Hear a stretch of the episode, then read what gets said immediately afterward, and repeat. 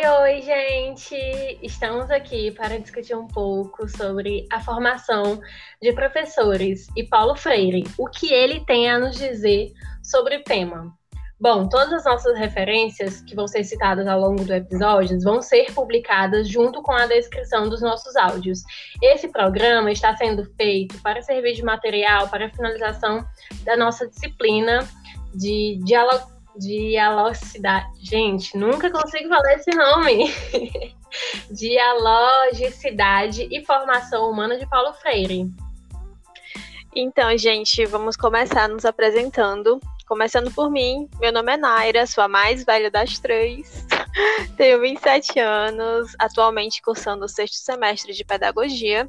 Já integrei dois projetos ao longo do curso, mas agora meu tempo é totalmente dedicado aos surtos da graduação. Olá, sou Natália Lima, tenho 24 anos, graduanda do curso de pedagogia, cursando o sexto semestre de sexto semestre. Há pouco Fiz parte da bolsa do PET, Programa de Educação Tutorial, e da Bolsa de Iniciação à Docência. Atualmente, faço parte do Programa Institucional de Bolsas de Iniciação Científica, o PIBIC.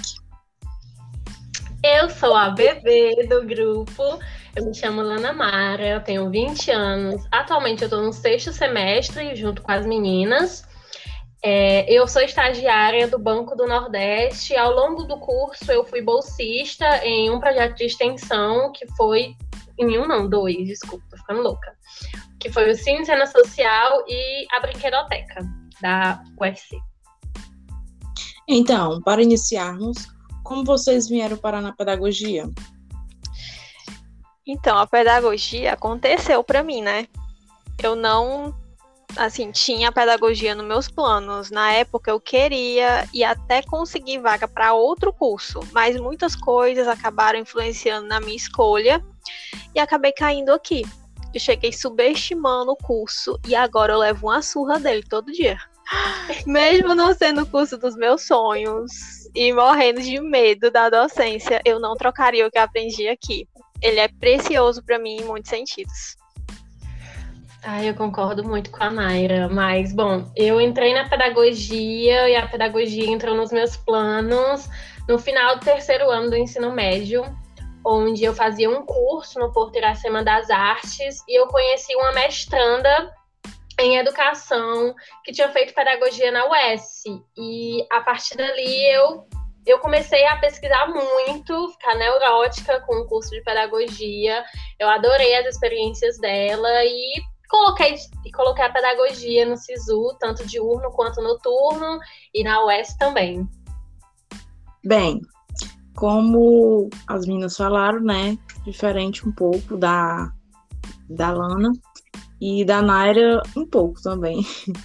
Eu vim para a pedagogia como minha segunda opção de curso, pois as minhas pretensões eram um curso de psicologia, mas devido a anos tentando, alguns anos, é, eu acabei dando a oportunidade de um novo horizonte, né? E aí dei a chance né, na pedagogia. E de que estou gostando bastante. E durante o curso, vocês tiveram alguma proximidade com Paulo Freire?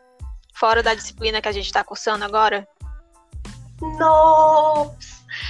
Eu conhecia só de nome, porque né, é meio difícil você não conhecer pelo menos o nome. Logo que eu disse assim para minha família, para os meus amigos, que eu queria cursar pedagogia, todo mundo dizia: "Eita, Paulo Freire, né?" E eu só ria e acenava a cabeça, porque eu não entendia muito bem, eu só conhecia o nome e aquelas frases de Facebook.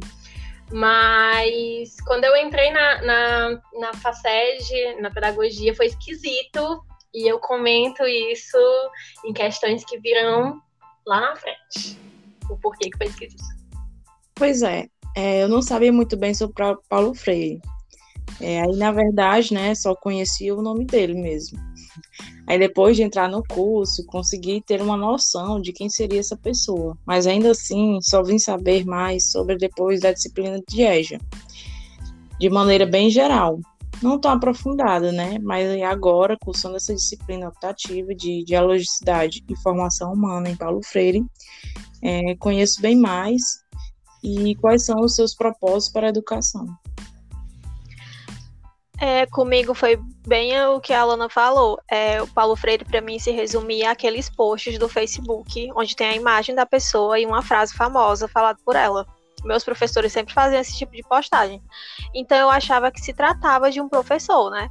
Só vim saber quem é o Paulo Freire no curso, e ainda assim foi de maneira bem superficial. Não conhecia nenhuma disciplina direcionada a ele antes dessa. E assim, eu acho isso muito impressionante, porque dentro de um curso de pedagogia, a gente estuda vários outros teóricos estrangeiros, mas os professores, enfim, a grade né, curricular, ela não é, é, contempla o patrono da educação brasileira. Uhum.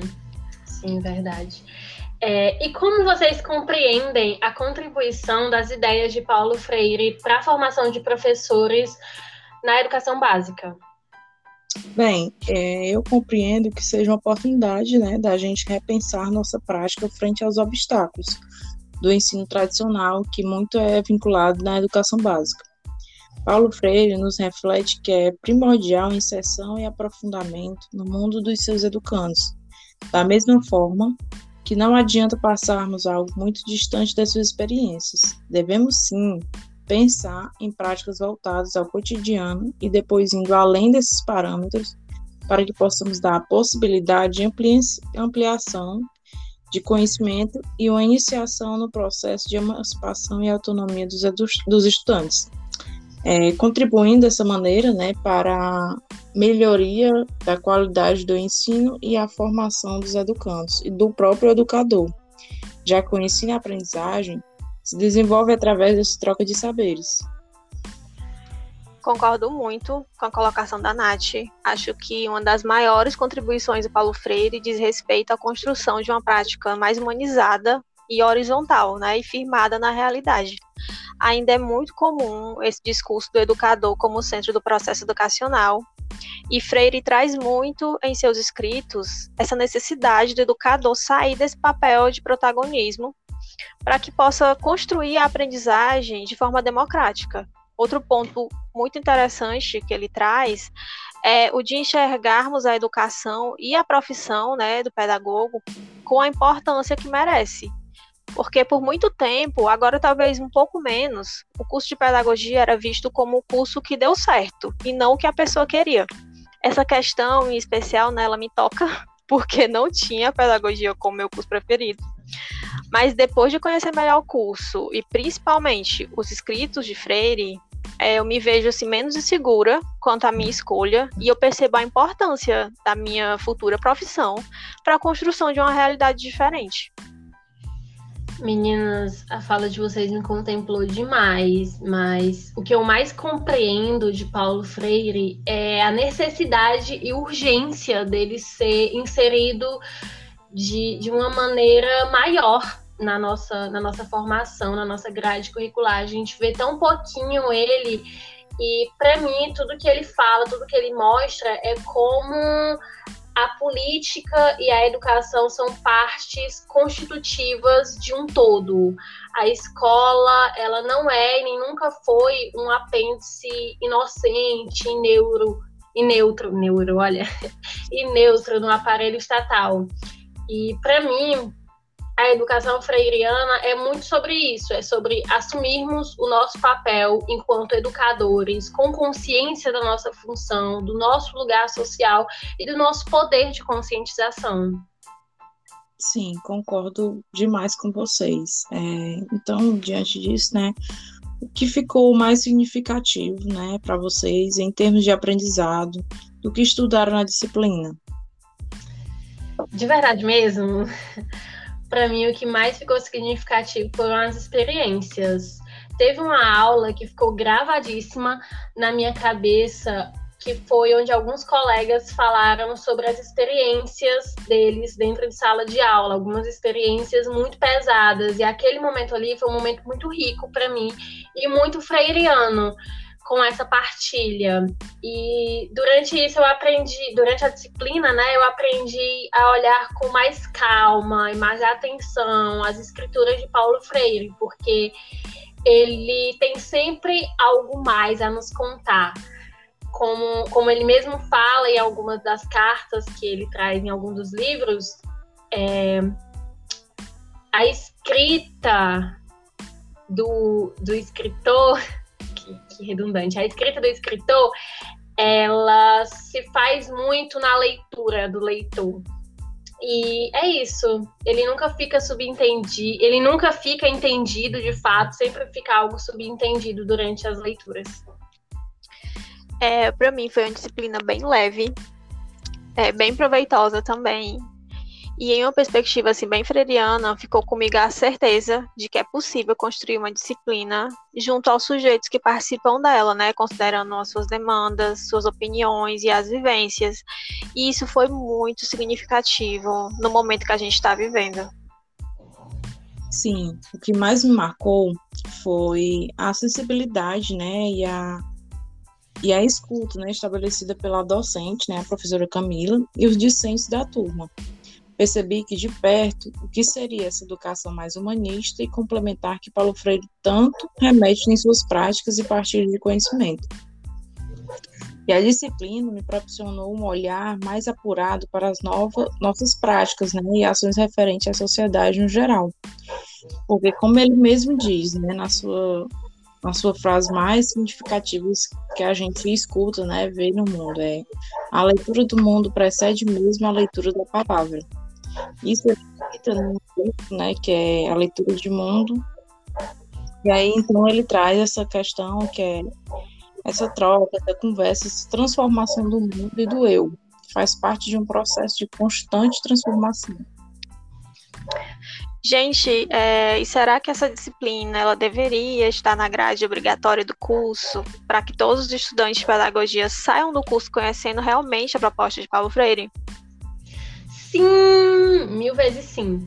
Lá atrás, na pergunta sobre se conhecemos Paulo Freire, eu falei que foi esquisito. E ficou no ar essa questão e eu disse que ia contar lá pra frente o porquê disso. Bom, chegou o momento de contar. E eu achei esquisito associarem tanto Paulo Freire à educação e principalmente à pedagogia, porque dentro do curso de pedagogia a gente mal vê ele. A gente vê muito, muito, muito pouquinho. E só vamos conhecendo ele de fato ao longo do curso, de maneira bem superficial também, porque a gente, enquanto educandos, enquanto alunos, vamos tentando inserir ao longo das disciplinas.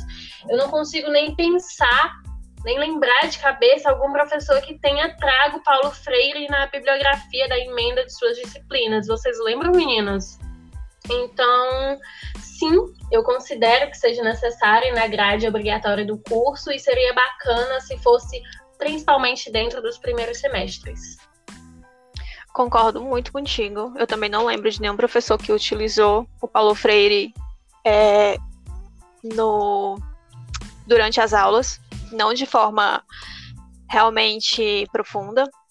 É, e eu acho que tem uma certa contradição dentro do curso, né? Ao mesmo tempo que se fala muito do Freire, não se estuda ele de maneira aprofundada. E com certeza inserir na grade obrigatória, nos semestres iniciais do curso, seria fantástico, porque muitas vezes os novos alunos chegam como a gente, conhecendo Paulo Freire só pelo nome ou às vezes nem conhecendo. Esses dias, inclusive, eu vi um meme numa página de humor de uns estudantes, né, criado por uns estudantes da UFC mesmo, e tinha lá o print de um chat e o estudante perguntava quem era Paulo Freire, né? Ele falava assim, é, amiga, quem é Paulo Freire? É algum ministro do execrável presidente? eu me recuso a falar o nome dele, né? Confesso que assim, eu ri muito, ri demais, mas isso é uma prova assim do quanto conhecer o Freire e as suas obras é fundamental e não apenas na educação, né, no sentido escolar que a disciplina ela mostrou que as ideias dele são essenciais em diversos setores. Uhum. Sim. É, eu concordo extremamente né, com vocês duas com relação à questão de que não tivemos é, um aprofundamento tão grande é, com relação a Freire e que é de extrema importância essa, essa inserção na grade curricular. É, como é que não termos o Platão da, da educação brasileira na, nossa, na nossa grade curricular obrigatória? Como os futuros professores não terão essa experiência tão fantástica. Como diz meu amigo Freire, tudo faz parte de um jogo de consciências. É, precisamos sim pensar nesta questão e colocar em pauta para futuros propostas de projetos pedagógicos do curso. A inclusão de Paulo Freire na nossa grade obrigatória é de extrema, é de grande relevância para nossas identidades. Como docentes e cidadãos de luta, resistência, autonomia, coletividade, força, liberdade e emancipação humana. Precisamos e devemos conhecer mais sobre seus estudos para que possamos ter uma ampliação, né? E alternativas para uma educação de qualidade gratuita para todos e todos. Meninas, o nosso papo foi super curtinho, mas foi ótimo. É, eu tô olhando aqui o nosso roteiro e não temos mais nenhuma pergunta, então eu tô perguntando para vocês agora, se vocês têm algo mais a acrescentar dentro dessa discussão. Então, é, eu espero que as pessoas que nos ouviram né, até aqui, elas busquem saber sobre quem foi Paulo Freire. Eu garanto que isso vai mudar muito a perspectiva de vocês, não só sobre a educação, mas sobre o mundo no geral. E não se assustem com a escrita dele. Ela pode, assim, parecer um pouquinho complexa no início, mas isso aí, gente, foi só um plano dele, viu? Porque é uma maneira da gente se sentir assim instigada a buscar outros conhecimentos para que a gente possa compreendê-lo. Total. Pois é, assim como a Nara relatou, acredito que seja, que seja importante né, o conhecimento sobre ele. Sinto que essa pequena conversa será um ponto de partida para você que está ouvindo esse podcast. Buscar novos horizontes para o que constitui Paulo Freire e suas contribuições para a educação e a sociedade. Gente, eu faço da, das, das palavras das meninas as minhas e peço muito obrigada a todos que acompanharam até aqui. Obrigada, professora Camila, pelo auxílio e até a próxima, pessoal. Tchau, tchau. Tchau, gratidão. Tchau, gente. Gratidão demais.